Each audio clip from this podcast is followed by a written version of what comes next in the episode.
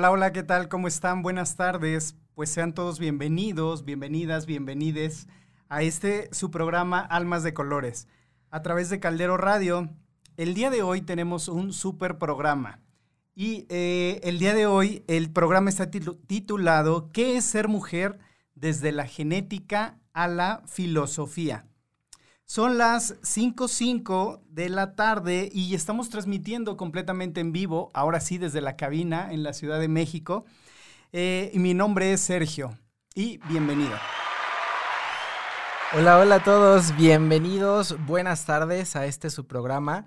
Eh, yo quiero recordarte cuáles son nuestros medios de contacto. Puedes escucharnos a través de calderoradio.com. En Facebook y YouTube nos encuentras como caldero.radio.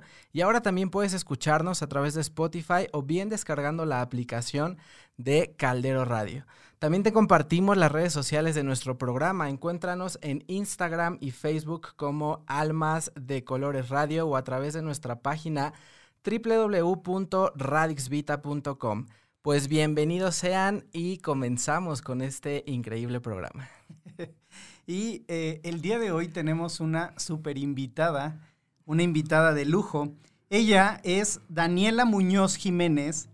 Ella es médica, filósofa, compositora, investigadora y escritora en neurociencias, neurofilosofía, filosofía social de la economía ética y política. Ella es apasionada por la comprensión de los misterios de la mente. Autora de tres libros de filosofía, docente en licenciatura y posgrado en La Salle. Directora y fundadora de CIFRO, que es el Centro de Investigación, Frontera y Filosofía, y de ioyo.mx, eh, donde ella es CEO de ioyo, que es una app para rentar todo. Muchas eh, gracias, Dani, por haber invitado, por haber aceptado nuestra invitación. Ya la estamos viendo en pantalla quienes nos están eh, siguiendo desde Facebook y desde YouTube. Dani, bienvenida. Hola, hola a todos. Muchísimas gracias por la invitación. Eh, realmente estoy encantada y, muy honrada de que me hayan invitado al, programa y, y les agradezco también mucho porque se abran estos espacios para hablar sobre temas de la diversidad y sobre temas que hasta cierto punto se pudieran eh, entender como tabús. Gracias, gracias por, por todo y por la invitación. No, pues nosotros muy agradecidos y muy contentos de tenerte aquí, Dani, escuchando tu semblanza. Híjole, dime qué no sabes hacer. no sé coser. Ah, ok. ya encontramos algo que no sabe hacer entonces. Pues Eh, nada, Dani, bienvenida. Pues vamos a empezar ya con esta transmisión. Eh, cuéntanos un poquito acerca de tu historia. Eh, para empezar ya a entrar en este ámbito. ¿Quién es Dani? ¿Qué, qué, este, ¿Quién es Dani? ¿No? ok, bueno, Está muy interesante la pregunta porque eh, creo que yo, eh, en cuanto a mi historia, podría partirla en dos. Eh, mi previa identidad como, como Daniel, como, como hombre, y mi identidad, la que siempre sentí, la que siempre supe que era como Daniela, como ella. Entonces, pues bueno, mi historia es... muy similar a la, de, a la de todos. Tuve una, una infancia y una adolescencia que justamente disfruté bastante mucha gente podría pensar que por tener, eh, por ser mujer transgénero o tener disforia de género, se podría entender como que pasé mi infancia eh, eh, tortuosamente o que tuve una adolescencia mala, pero no, realmente justo es uno de los grandes tabúes que hay en en, la, en la medicina y en el inconsciente colectivo que creen que una persona eh, transgénero siempre está como en, en, una pelea, en un forcejeo eh, tortuoso con su identidad y su genitalidad, pero realmente no es así. En mi, en mi caso, yo no tenía dismorfia corporal, que es muy diferente la dismorfia de la, de la disforia, de la identidad sexogenérica de mujer. Eso es muy diferente, esas tres cosas.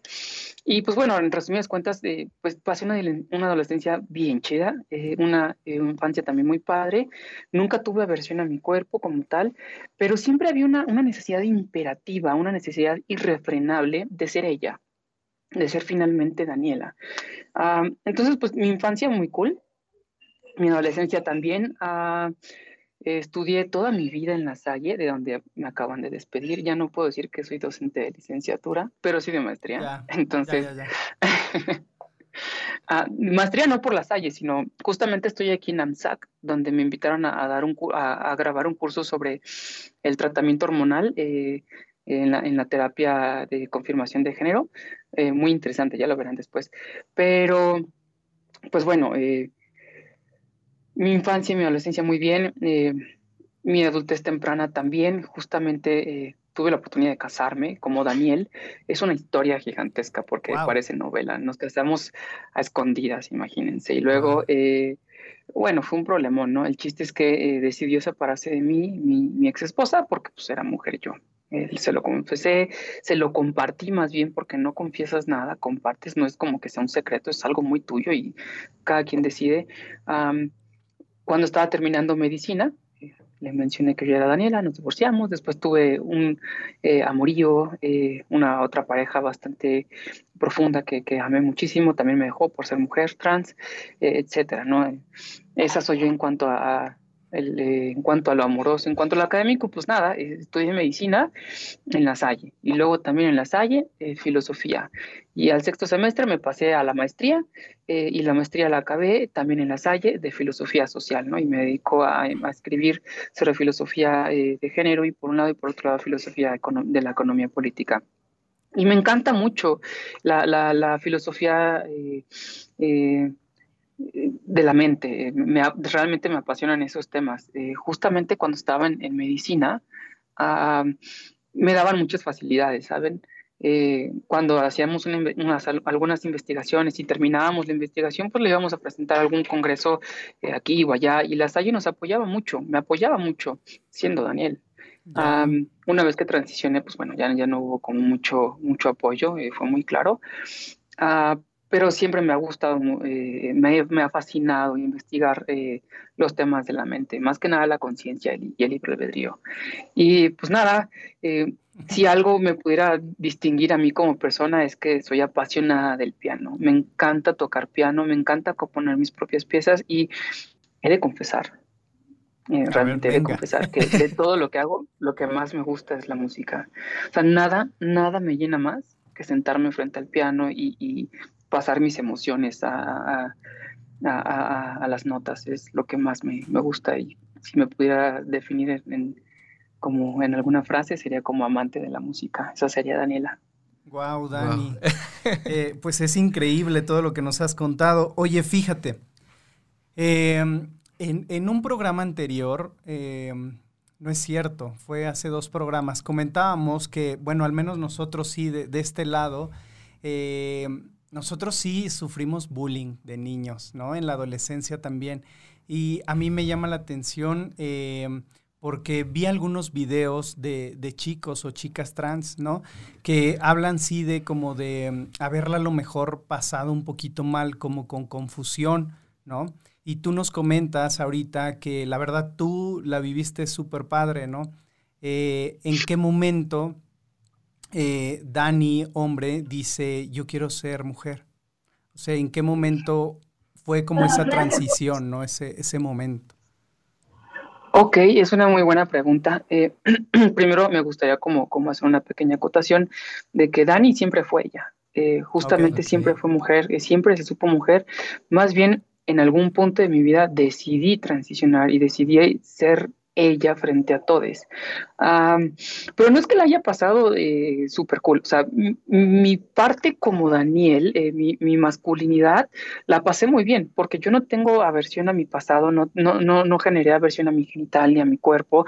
Realmente tuve una, una masculinidad muy rica. Eh, en, todos los aspectos me refiero a que fue muy rica la experiencia masculina que tuve, pero realmente la necesidad que, que yo tenía de ser Daniela era en serio, irrefrenable, imperativa. Y eso me causaba estrés, me causaba ansiedad, me causaba depresión, eh, me causaba muchas, muchos eh, eventos emocionales bastante tristes, eh, funestos, podría decirlos. sin embargo, pues como nunca generé una aversión a, mi cuerpo, pues nunca nadie se lo creyó, o sea, nunca nadie se, se, lo, se lo, pudo, lo pudo vaticinar de alguna manera por eso no sufrí bullying como tal, porque Daniel era, era muy masculino, no macho, definitivamente no macho, eh, masculino, porque separemos que lo macho es muy diferente de lo masculino y lo femenino es muy diferente de lo que es ser mujer. Ser mujer es muchísimo más amplio eh, y ser hombre también es muchísimo más amplio de lo que significa eh, lo macho o lo masculino. pero pues lo viví muy bien, nadie supo, no lo externé hasta cierto punto con, con, con nadie, pero cuando lo externé nadie me lo creía, me decían, oye, mijo, ¿no estás bajo mucha presión? Que de veras sí, no te estás confundiendo. no, no, mamá, ¿cómo crees? Eh, sí soy Daniela, pero de veras, mira, tienes mucho trabajo. Eh. Como que no me la creía, ¿no? Que era una moda o algo así. Pero pues más bien no, no lo creían porque nunca vi un, un, dejo como de feminidad en mí. O sea, era como un... de mi imagen de Daniel era un prototipo muy común de un hombre, ¿no? Eh, no macho, repito. Muy masculino. Ajá, exacto. Entonces, pues no hubo ningún problema, que de hecho me arrepiento de eso, porque pues el cuerpo, ya, ya verán, eh, hacía muchísimo ejercicio, estaba súper tronado, etcétera, ¿no? El cuerpo. Y me ha costado mucho, mucho trabajo bajar eh, la masa muscular a una masa más femenina. Sí, para Pero bueno, las hormonas y la dedicación se puede. Ya. Wow. Dani. Pues la verdad es que yo debo considerarme eh, ignorante, ¿no? En toda esta parte. La verdad es que tú vienes como a abrir todo este panorama y a compartirnos muchísimas cosas que incluso nosotros no sabíamos, ¿no? Entonces justamente por esto es que dijimos, pues eh, requerimos invitar a, muchas personas porque cada uno vive desde su eh, experiencia, ¿no? De manera muy distinta. Dani, nos acabas de comentar hace un momentito, ¿no? Que te despidieron de la Salle y yo por ahí vi algunas eh, notas, ¿no? En donde fue este, despido pues algo injustificado, ¿no? Algo que no debió haber pasado. Y aquí la siguiente pregunta sería, ¿cómo viviste esta, este entorno cuando decidiste transicionar? Eh, ¿cómo, ¿cómo, se generó todo tu entorno? ¿no? ¿Cómo reaccionaron? Y creo que desde aquí viene esta parte que, que nos compartías, ¿no? Que, que, era en lo que sucedió en tu anterior empleo. Sí, justamente eh, la parte de laboral, eh, realmente en cuanto a mis colegas, en cuanto a mis pares, no hubo ningún problema. Había, eh, me abrazaban como, como, como persona, o al menos yo sentía que me abrazaban como persona, que había una, una adecuada inclusión. Eh, mis alumnos, eh, padrísimo, fue, fue increíble cuando pisé por primera vez el salón, ya siendo Daniela, y un antes que me decían doctor o, o, o, Daniel o profesor, ser profesora, mis o doctora, eso híjole, no tiene precio, realmente fue increíble. Pero nunca tuve un dejo así como de, de, de, discriminación o comentarios eh, lesivos, no lascivos, eh, sino lesivos, nunca. La verdad es que de, mis alumnos, nada. Eh, sí de, de, ciertas directivas, definitivamente, eso sí, que bueno, eh, culminaron en un primer despido en la Salle y luego un segundo despido, ¿no? Que este ya ha sido el segundo por parte de, estas personas, en, que bueno, no es ningún secreto, ya están en todas las redes el, caso. Sí, así ah, es. y no, no la pasé nada cool nada, nada cool. De hecho, en algunas conversaciones eh, me confiesan que en efecto no me tratan igual eh, que a mis pares y que les dé tiempo a que me trataran igual, ¿no? Eso años atrás. Eh, sí la pasaba mal porque me invisibilizaban, me ocultaban, no me daban ya las mismas oportunidades.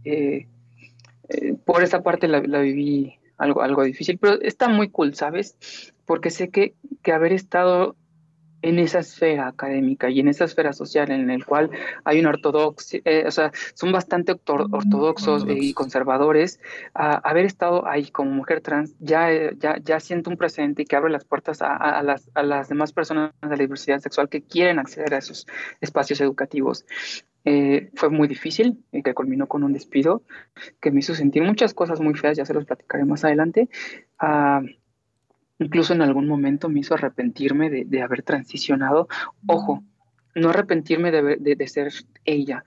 De eso jamás he tenido eh, eh, ninguna confusión ni, ni, nada. siempre he sabido y siempre voy a saber que soy ella. Pero el transicionar es muy diferente. Eh, sentí en ese momento que no había valido la pena.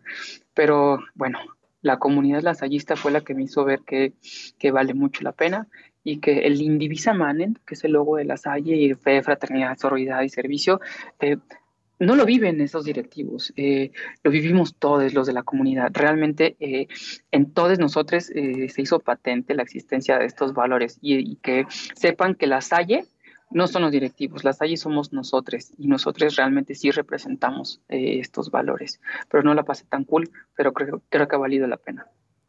Pues, híjole, eh, realmente es un, es un movimiento que se genera en tu vida súper importante, ¿no? Pero yo creo que trae un aprendizaje detrás eh, todavía más grande, ¿no? O sea, es como pone, pone eh, sobre la mesa, pues tu sentir también, ¿no? Dices, yo ya había hecho un proceso personal o estoy trabajando en un proceso personal y este evento externo viene a manifestar algo, a remover todo eso que ya estoy yo eh, pues avanzando, que estoy caminando, ¿no?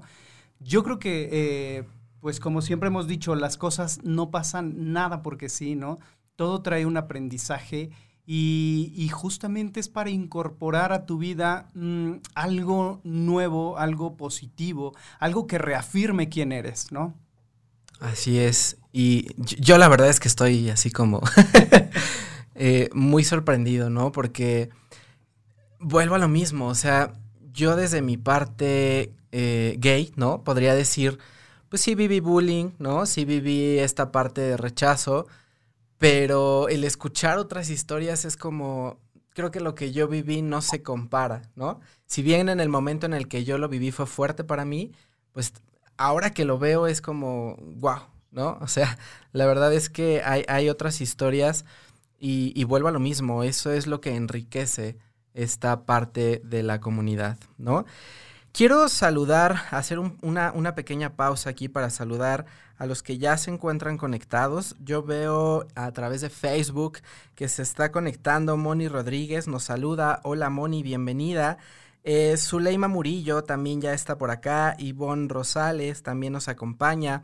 Arturo Jaramillo también ya está por acá y no sé si sean todos porque ahora el celular no, está. En realidad hay más personas conectadas, pero ahora no vemos a todos Algo pasó que, no vemos a, todos los que están, pero muchísimas gracias. Vemos que hay varios eh, conectados. Muchas gracias por estar aquí. Discúlpanos si no leemos hoy tus comentarios, pero algo está sucediendo en Facebook que no eh, podemos verlos, ¿no? Por aquí Fabi Luján nos dice saludos chicos, qué padre que estén en cabina. Pues sí, la primera transmisión que hacemos ya desde cabina. Pues vamos a continuar. Y queríamos hacerlo con Dani. Con Dani, sí, sí, sí.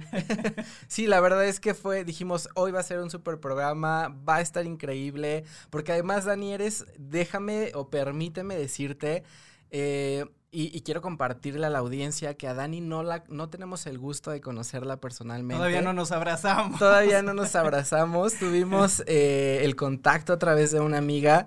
Pero, Dani, la verdad es que tienes una vibra increíble. Desde la primera vez que te escuché, esa sencillez, esa humildad, ese eh, ser humano, ¿no? Realmente. Sí. Eh, es extraordinario esa energía que, que, emanas, Dani. Por eso es que dijimos, este va a ser un increíble programa, así es que no puede pasar desapercibido y tiene que ser el primero que hagamos desde la cabina. Así es que nuevamente, Dani, muchísimas, muchísimas gracias, de verdad. Súper honrados de que, de que estés aquí, sobre todo de que te hayas cruzado en nuestras vidas, Dani. Gracias a ustedes. No, no, no tengo cómo agradecer tanto apoyo de, de, todos. Realmente, como les comentaba, en ciertos momentos de mi transición me supe muy poco acompañada eh, por cómo había vivido las cosas, ¿no? Eh, sufrí un divorcio por separarte de la persona o que de esa misma persona te separe, una persona a la que amas de, de corazón, uh, simplemente por quien eres, eh, realmente te, te, trastoca parte de tu, de tu sentir, parte de tu de tus sentimientos, de tu alma. Entonces, no la he vivido tan padre, pero todo este apoyo, todo, todo, todo el compañerismo tan profundo que, que, he tenido la oportunidad de experimentar eh, a través de, este, de esta situación, pues sí, funesta, eh, me ha dado cuenta, me ha, me ha hecho saber que en efecto el apoyo lo hay de, la comunidad y, de personas también que no son de la comunidad y me siento tremendamente afortunada. Muchas gracias por todo. Gracias, Dani. Gracias a ti, Dani. Oye, Dani, pues vamos a pasar eh, al tema. Ya al central, al título que le pusimos a este tema, ¿no? Que déjame compartirte que fue idea de Dani también el ponerle este eh, tema al programa, que es bueno, ya. Está bien, adelante. adelante. ¿Qué, es, Te veo con mucha energía para decirlo, grítalo. que titulamos ¿Qué es ser mujer? Desde la genética a la filosofía, ¿no? Eh, pues vamos a empezar con este tema, Dani, que la verdad es que a mí me tiene, eh, pues ya eh, con toda esta energía de saber, ¿no? Porque seguramente es todo este aprendizaje que has tenido a, tu, a lo largo de la vida y pues vamos a comenzar desde el aspecto físico. Eh, ¿Qué has aprendido? ¿Qué has estudiado? ¿Qué consideras tú que es ser mujer? Pues mira, justamente eh, en cuanto a esta pregunta, ya tenía un par de años de haber transicionado y nunca me había preguntado qué era ser mujer, hasta que alguna vez me invitaron a dar una plática al Museo de Memoria y Tolerancia, y que agradezco mucho. Es un, es un museo muy fuerte, eh, por toda la, historia que ahí puedes, puedes ver, eh, el periplo histórico de, la discriminación. Eh, pero bueno, me invitaron a esta plática para hablar sobre diversidad y me dijeron, oye Daniela, ¿qué crees? Al final dices que es para ti ser mujer. Y yo me quedé así, híjole, ¿qué es ser mujer? Realmente nunca me lo había preguntado, nunca. Entonces dije, a ver, me senté a mí misma, a ver, Daniela, ¿qué es ser mujer para ti? Porque tienes que responderlo. Y si estás apostando todo por ser Daniela, por ser ella, por ser mujer, tienes que responder qué es eso. y empecé, a ver, Daniela, ¿tú crees, ¿tú crees que ser mujer es eh, un vestuario? Eh, no, pues obviamente no, porque pues, vestimentas hay muchísimas. Daniela, ¿tú crees que ser mujer es eh, una figura como se entiende femenina, pues obviamente no, porque cuerpos hay muchos, realidades hay muchas. Ok, a ver, Daniela, entonces las mamas, las mamas es lo que significa o lo que determina que ser mujer, ¿no? Pues no, porque así como hay mujeres con muchas mamas, hay mujeres con pocas mamas y el tamaño de sus mamas o de sus glándulas no determina eh, el, cuánto de su, de, su, de, su esencia como mujer. Ok, dije, bueno, ya está. Eh, eh, que tenga vagina o que, no, tenga, no tenga vagina. Y ahí empecé a hacer un poco, eh, empecé a buscar ahí de lo que había aprendido en medicina y dije, a ver, ¿eso es cierto? ¿No? Acuérdate que no, acuérdate que hay situaciones genéticas, por ejemplo, eh, la situación del síndrome de Rokitansky, que son personas XX, recordemos que XX se entiende como mujer y XY como hombre, ya, ya, ya, explicaré por qué lo entrecomillo. Em, entonces, hay personas XX que eh, tienen el síndrome de Rokitansky que no tienen vagina, no tienen útero y no tienen ovarios. Entonces, ¿qué? ¿Se les va a negar la posibilidad de ser mujer? Para nada. Eh, entonces, hasta aquí lo corpóreo. Eh, y en lo corpóreo podría decir, no, pues bueno, es que eh, justamente la reproducción, pero hay mujeres que deciden no, no embarazarse, hay mujeres que no pueden embarazarse, sin embargo, no significa que no sean mujeres. Así es. Entonces aquí me empecé a dar cuenta rápidamente que si hiciéramos una lista de lo que significa ser mujer, realmente no, no podríamos casi nadie cumplir a cabalidad esta lista. De hecho, es lo que se hace. Sí hay arquetipos de lo que significa ser mujer y por eso hay tanto, tantos problemas, eh, porque tratamos de seguir un, modelo ideal de lo que significa ser mujer, pero como no muchas personas encajan, entonces se crean problemas, eh, patologías sociales. Entonces, en efecto, no puede haber una lista que determine qué es ser mujer. Y, esto es primeramente en, el aspecto físico. Ya hay muchas más eh, profundidades, ya lo platicaremos. Wow. Sí, sí, sí, Dani. No sé si quieren que continúe. Sí, sí, sí, eh, sigue Dani. Porque literalmente fue así como un periplo argumentativo que, hice conmigo misma. Ah, dije, bueno, a ver, ya, la tienes fácil, Daniela, la genética. Si es XX, pues es mujer, y si es XY es hombre. Y seguí ahí buscando en lo que aprendí en medicina y me, me, acordé que hay un síndrome que se llama, eh, es una situación, ojo, no aquí voy a hacer una pequeña acotación, no todo lo que sea diagnóstico es patología, no todo lo que tenga tratamiento es patología. Creen que el, eh, la disforia de género es una patología por ser un diagnóstico, pero no. Eh, por, un, por un lado, sepan que el diagnóstico al que más apuntamos todos los médicos es el diagnóstico de salud, es el diagnóstico más común. En efecto, salud y saludable es un diagnóstico y no significa que sea patología. Por lo tanto, disforia de género tampoco es una patología. Y, aquí yo hago un, pequeño abono.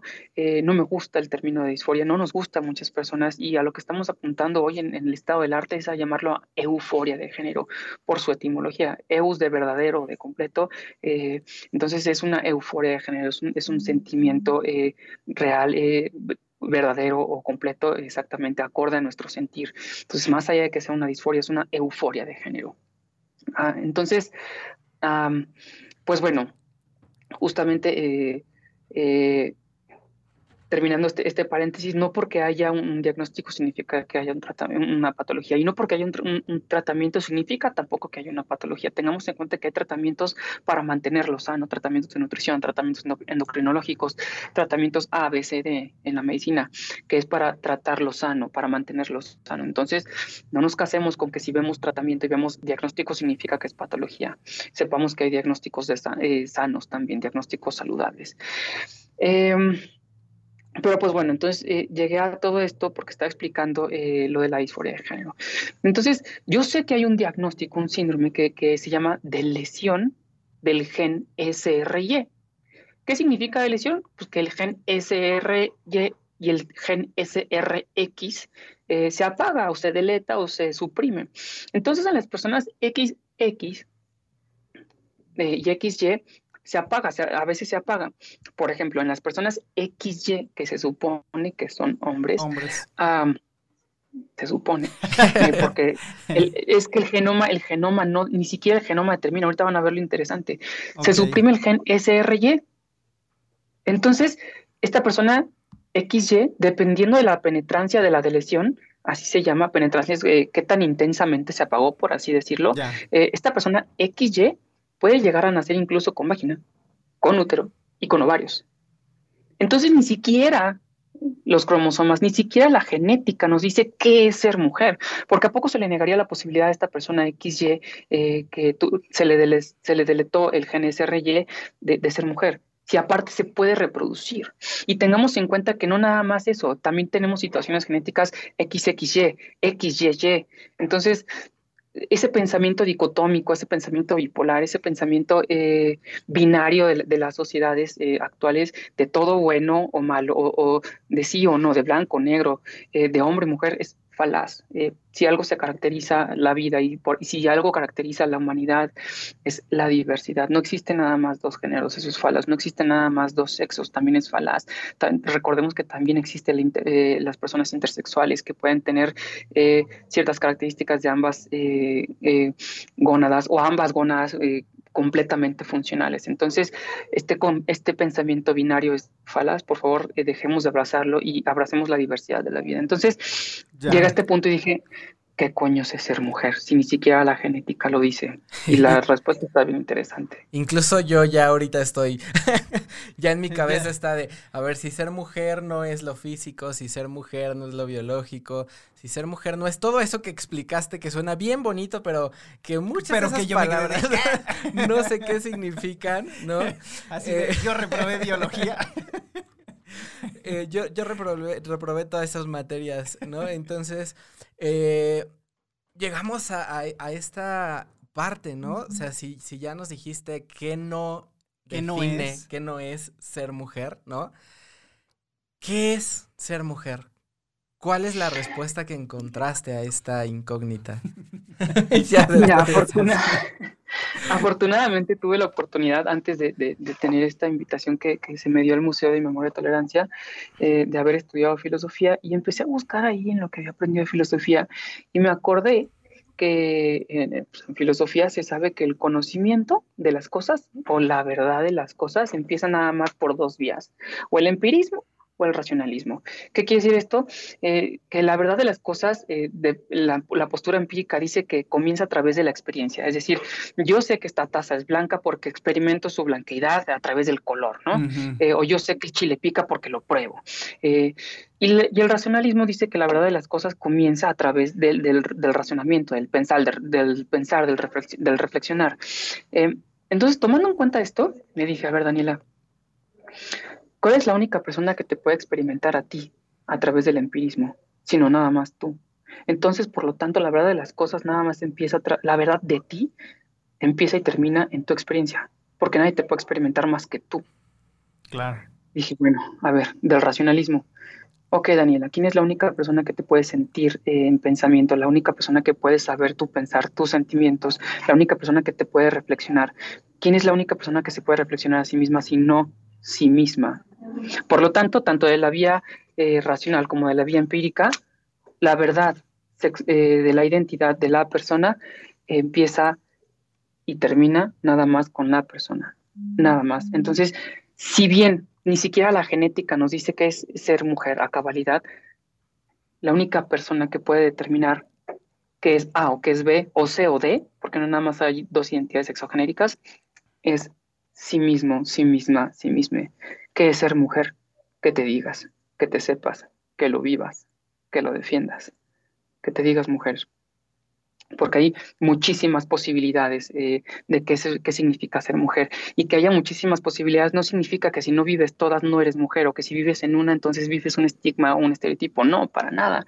Por eso es tan padre ser mujer y por eso es tan, tan, tan, tan fail eh, ser macho, porque el machismo es tan, tan débil, ya lo hemos escuchado, ser machista eh, o ser macho es nada más ser, eh, nada más oprimir, reprimir y ser violente o violento. Entonces, por eso es tan débil, no tienes nada más que esas tres, estas tres posibilidades. Pero ser mujer puedes decidir ser una mujer eh, delicada y, sutil y con movimientos gráciles y eres mujer. Puedes ser de, decir ser una mujer ruda eh, o deportista o leañadora o yo qué sé, o una, una mujer académica o ama de casa y no eres menos mujer o más mujer. Eres mujer cuando te dices mujer, nada más, porque la, la, la verdad de tu identidad sexogenérica termina y empieza en ti, empírica y racionalmente. Ya, wow. Y es que todo, todo el tiempo los seres humanos en realidad estamos buscando etiquetar lo que vemos, ¿no?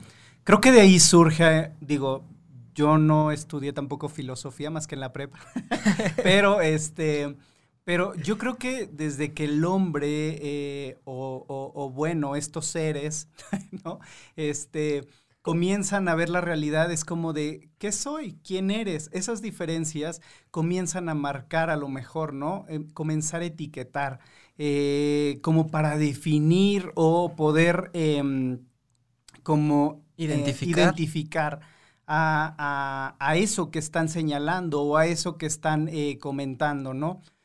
Yo creo que por eso surge ese, esa división de, pues viendo su cuerpo decían yo mujer, yo hombre, ¿no? No sé. Sí, exacto, pero esa, esa apreciación era bastante eh, escueta o yerma o inopia o pobre, porque tengamos en cuenta que sí, en efecto, el lenguaje eh, surge a través de, la experiencia, eh, pero también tengamos en cuenta que, por ejemplo, las nuevas nominaciones de, e, de ella, de nosotros, de todos, son, son igualmente válidas. Claro. ¿Por qué? Porque debemos de saber y debemos de aprender que el lenguaje no puede abarcar jamás todas las realidades. El lenguaje surge a través de la, apreciación de ciertas realidades. Nunca vamos a poder enunciar todas las realidades, todos los cuerpos, y tenemos que crear nuevas palabras para poder dar su posición correcta a cada realidad corpórea y a cada realidad identitaria. Por eso, eso cuando alguien dice, es que soy muy ortodoxo del lenguaje, soy muy ortodoxa del lenguaje, pues ¿qué crees? Lo ortodoxo en el lenguaje es aprender y saber que lo que más evoluciona en la humanidad es su lengua misma y por lo tanto está sujeta a evolución y por lo tanto, ergo, todes, está bien dicho. wow, y, eso, eso de todes, este, o, la terminación es, nosotros apenas la, la, la conocimos, ¿no? En realidad, eh, viendo la transmisión de la marcha, este, nos vimos, nos estuvimos casi todo el día viendo la transmisión de, de esta marcha, la, la número 42, y ahí es donde dijimos, ¿qué onda con el es? Yo no lo había escuchado jamás, ¿no? Entonces, ahorita por eso es de que nosotros incorporamos en los saludos o cuando abrimos el programa que decimos todos, todas, todes, pero a, mí todavía es como, me suena un poquito así como chistosón el todes. pero pues en realidad sí, es como para, para generalizar, para llegar a todos, ¿no? O todes. Sí, sí, sí. Y, esto que estás compartiendo, Dani, ¿no? Regresándonos un poquito a, tu conclusión, a mí se me estaba viniendo la cabeza y decía, es que, pues sí, ¿no? O sea, en realidad, esta conclusión aplicaría para todos, ¿no? Y yo creo que aplicaría para todas las etiquetas, ¿no? Si es que así nos queremos llamar. Por ejemplo, ¿no? ¿Qué es ser gay? No es lo mismo lo que vivo yo, a no es lo mismo lo que vive Sergio, a no es lo mismo lo que vive fulanito, sutanito, bla, bla, bla, ¿no? Entonces, si yo me quiero etiquetar de esa manera, pues entonces, ¿qué es ser eso, no? Pero aquí viene otra vez, otra vez esta parte de las etiquetas, ¿no? O sea, ¿por qué tener que llamarme hombre? ¿Por qué tener que llamarme mujer? Y entramos a otro tema que, que no es el tema de este programa, pero que es al género no binario, ¿no? O sea, no perteneces ni a ser un hombre ni a ser una mujer. Y es justo la raíz de este programa. Así es como nosotros lo vemos. Que eres un alma amando a otra alma. Un alma viviendo y disfrutando de esta encarnación. Punto. ¿No? o no sé qué opinas, Dan. Igual y yo estoy debrayando ya. No, sí, justamente tienes toda la razón y, y comulgo mucho con esa idea. Eh, tengamos en cuenta que la retórica, justamente el enunciar la realidad es lo que hace a la realidad existir a los ojos de a los ojos y el razonamiento de las, de las personas, de la gente. Eh, y tenemos que ser muy puntuales en cómo nos enunciamos para con el otro, para con el, para con leotre. Por lo siguiente, cuando yo digo soy mujer trans, al decir soy, estoy basando toda mi esencia como persona en una etiqueta sexogenérica. No soy mujer trans. Soy una humana tremendamente compleja, eh, como todes. Eh, no, no, no, no, mi persona, mi esencia no se basa en un genital, no se basa en un género. Soy y somos todos muchas más cosas. Por eso cuando yo, por ejemplo, me presento, eh, nunca digo, hola, soy Daniela Muñoz. Bueno, hoy, hoy lo dije, ¿no? Pero, pero no, me, no me gusta decir, hola, soy Daniela, o hola, soy mujer trans, o hola, soy, soy doctora, porque no soy eso me llamo Daniela, me llamo tal, hago tal, mi identidad es tal, pero soy, y aquí es como a mí me gusta siempre decirme, soy un igual a ti y soy un para ti. A mí me gusta decir siempre que la esencia de las personas para reivindicarlas, para darle un sentido a la vida, siempre la, esencia de la persona tiene que ser un, un para otro. Es decir, al momento en el que tú dices, soy un para ti, estás diciéndole que estás aquí para servirle a la persona que tienes enfrente, para amarle, para escucharle, para vivir y caminar eh, eh, juntos. Justamente no soy nada más yo, porque si basas tu esencia en un soy, si el soy se aísla al ti, al yo, realmente sería un yo muy pobre. Y cuando extiendes tu yo al soy un para otro, realmente ahí reivindicas eh, tu misma existencia al ponerte al servicio del otro. Wow. sí, sí, sí, totalmente. Y fíjate que aquí yo quiero compartirte, ¿no? Eh, algo que se me está eh, cuadrando en la cabeza y es que yo, por ejemplo, no, no me gustaban estas clases de filosofía, ¿no? Pero el día de hoy siento que es tan importante esto, ¿no? De definir quién soy. Porque no solamente hablamos del qué es ser mujer, sino hablar de qué es ser yo. ¿Qué es el ser humano? ¿Qué es el ser? ¿Qué es el ser? ¿No? O sea, desde la simple palabra, el decir qué es ser, ya es una explosión en la cabeza que creo que es muy parecida a la que tú viviste cuando te preguntaron para ti qué es ser mujer, ¿no? E-, esa misma explosión está pasando ahorita por mi cabeza estoy diciendo qué es ser hombre, ¿no? ¿Qué es qué es ser ser gay, ¿no? Porque esto me está definiendo, me lo está definiendo una etiqueta, que ¿quién creó eso? ¿Quién creó esa palabra? ¿No? ¿Quién me puso eso y que me dijo, tú eres bla? Nadie, ¿no? Sí, justamente, y, aquí hago un poco de énfasis en lo que comenté.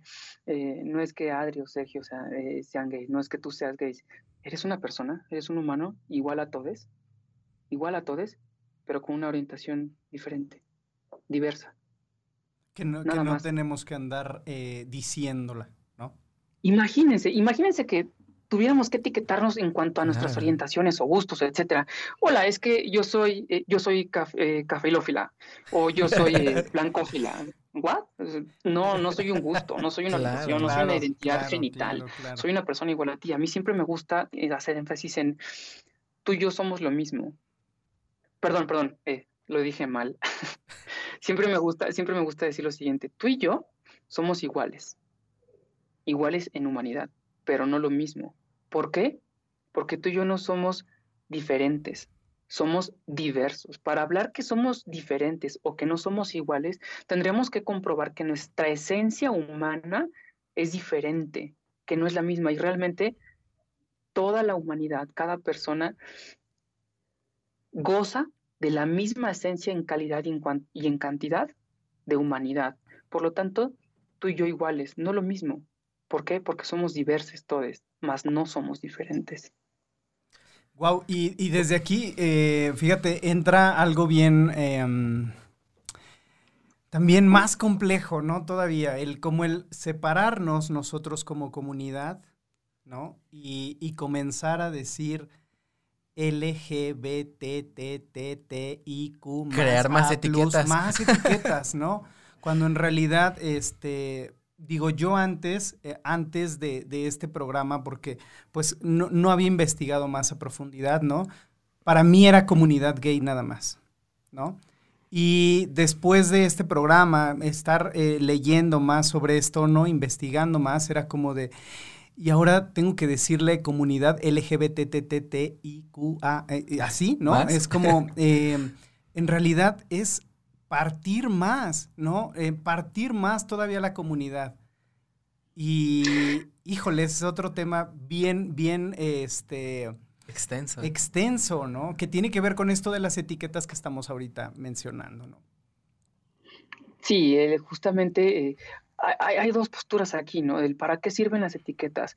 Eh, es paradójico, eh, las dos respuestas son, se podrían pensar como antitéticas o antípodas eh, o contrarias. Por ejemplo, se sabe muy bien que a través de la historia humana, la segmentación, la separación de grupos crea necesariamente mayorías y minorías. Y sabemos muy bien siempre que una minoría siempre va a estar subsumida, soterrada, dominada por las mayorías. Entonces alguien podría decir, oye, ¿para qué nos segmentamos más si estamos creando minorías que vamos a ser en algún punto vulneradas? Y sí lo somos, sí estamos siendo vulnerables todos. Si somos, si somos sectores de la población vulnerables. Sin embargo, la visibilización tiene, un, tiene el otro efecto eh, paradójico, eh, que es el que se espera, es el que se desea.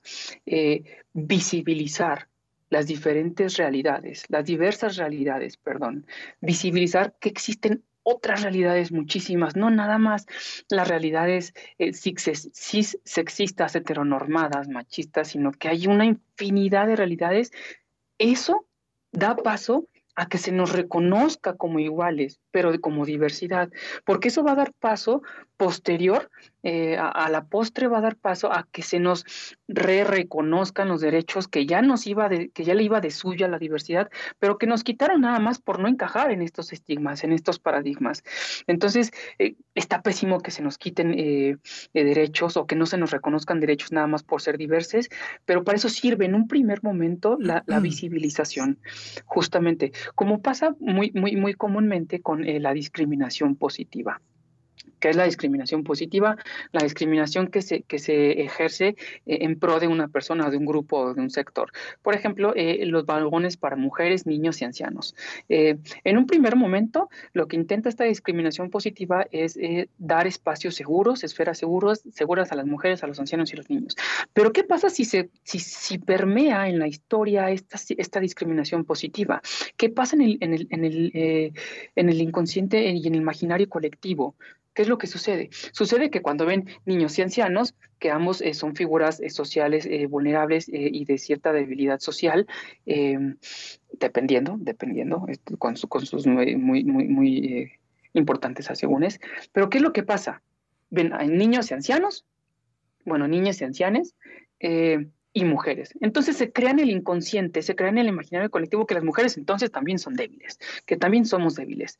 Entonces es el gran problema de la visibilización y de, y de la discriminación positiva. Sirve para un momento, pero después tenemos que desprendernos de estas etiquetas y vernos como iguales. Una vez que se nos dé nuestros derechos, no segmentarnos más, y, si yo soy una mujer trans, que soy pansexual además, sí, sí, soy pansexual, eh, bueno, más bien mi orientación es pansexual. Este, Explícame qué es eso. Universal.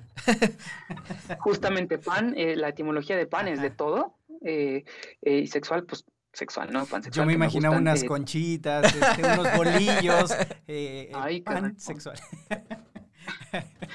Sí, justamente pansexual es eso, ¿no? Que, que, puedes amar, erotizarte, acompañar, tener una relación eh, sentimental, amorosa, sexual, carnal eh, con todos.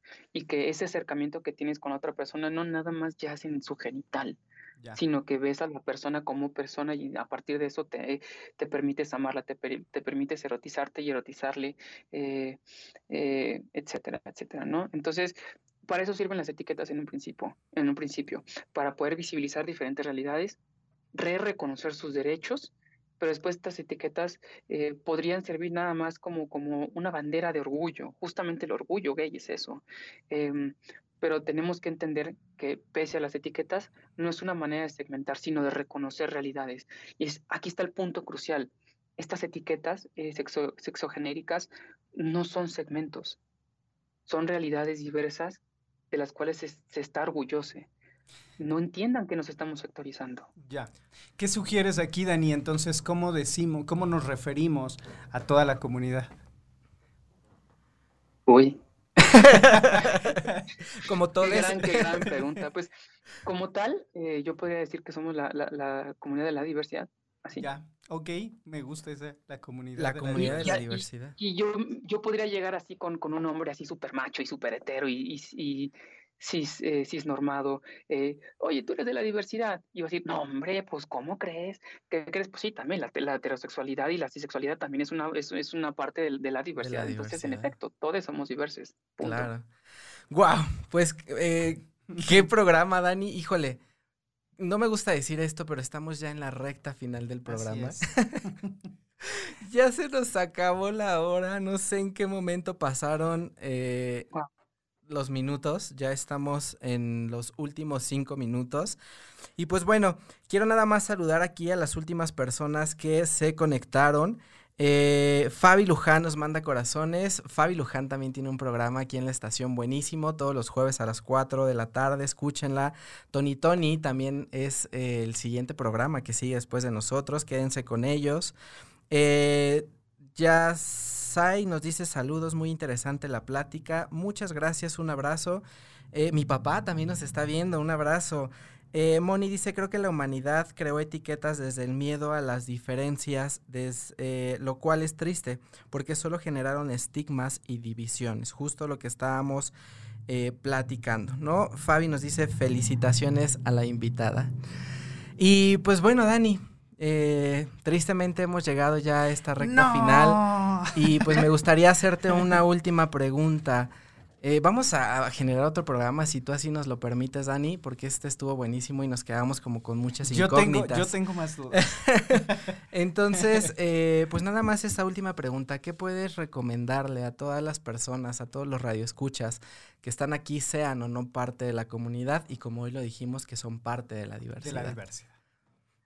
Mira, tratando de abonar algo productivo a esta pregunta y también al, último comentario que que se que, surgió eh, justamente. Eh, entendamos que lo que es diverso, lo que, lo que no es lo mismo que yo, históricamente nos han enseñado a tener miedo, a atacar a lo, diferente o a lo diverso. Pero eso es un aprendizaje histórico y social. Realmente no debe de ser así. Tengamos muy en cuenta que lo diverso, lo diferente, es algo que no conozco. Y lo que no conozco es una oportunidad de conocer, de aprender, de crecer. Justamente el conocer es de las cosas más ricas, más exquisitas e impresionantes y, hermosas que tiene la humanidad. Conocer. Por lo tanto, lo que no conozco, lo que no es lo mismo que yo, lo diverso, es una oportunidad para crecer y para conocer más. Abracemos las diversidades. Wow. Pues Dani, un placer, muchísimas gracias eh, por aceptar la invitación, muchas gracias por estar en este, eh, por estar en este espacio, muchas gracias a todos los que se conectaron, eh, a todos los que estuvieron ahí, no pudimos leer sus comentarios, pues una disculpa, pues nada, nada más, pues cerramos con esto la transmisión. Eh, no te olvides que puedes seguirnos a través de nuestras redes sociales como almasdecolores.radio o www.radixvita.com. Ahí podrás encontrar muchísima, muchísima información que te va a ayudar a tu crecimiento personal. Así es que... Y sobre todo a la sanación emocional. A la sanación emocional, así es. Dani, Muchísimas, muchísimas gracias. Un abrazo hasta allá, que estás muy cerquita. y muchas gracias a todos. Nos vemos el próximo viernes a las 5 de la tarde en tu programa Almas de Colores. Gracias y hasta luego. Gracias, Dani. Hasta luego. Gracias. Un abrazo. Hasta luego.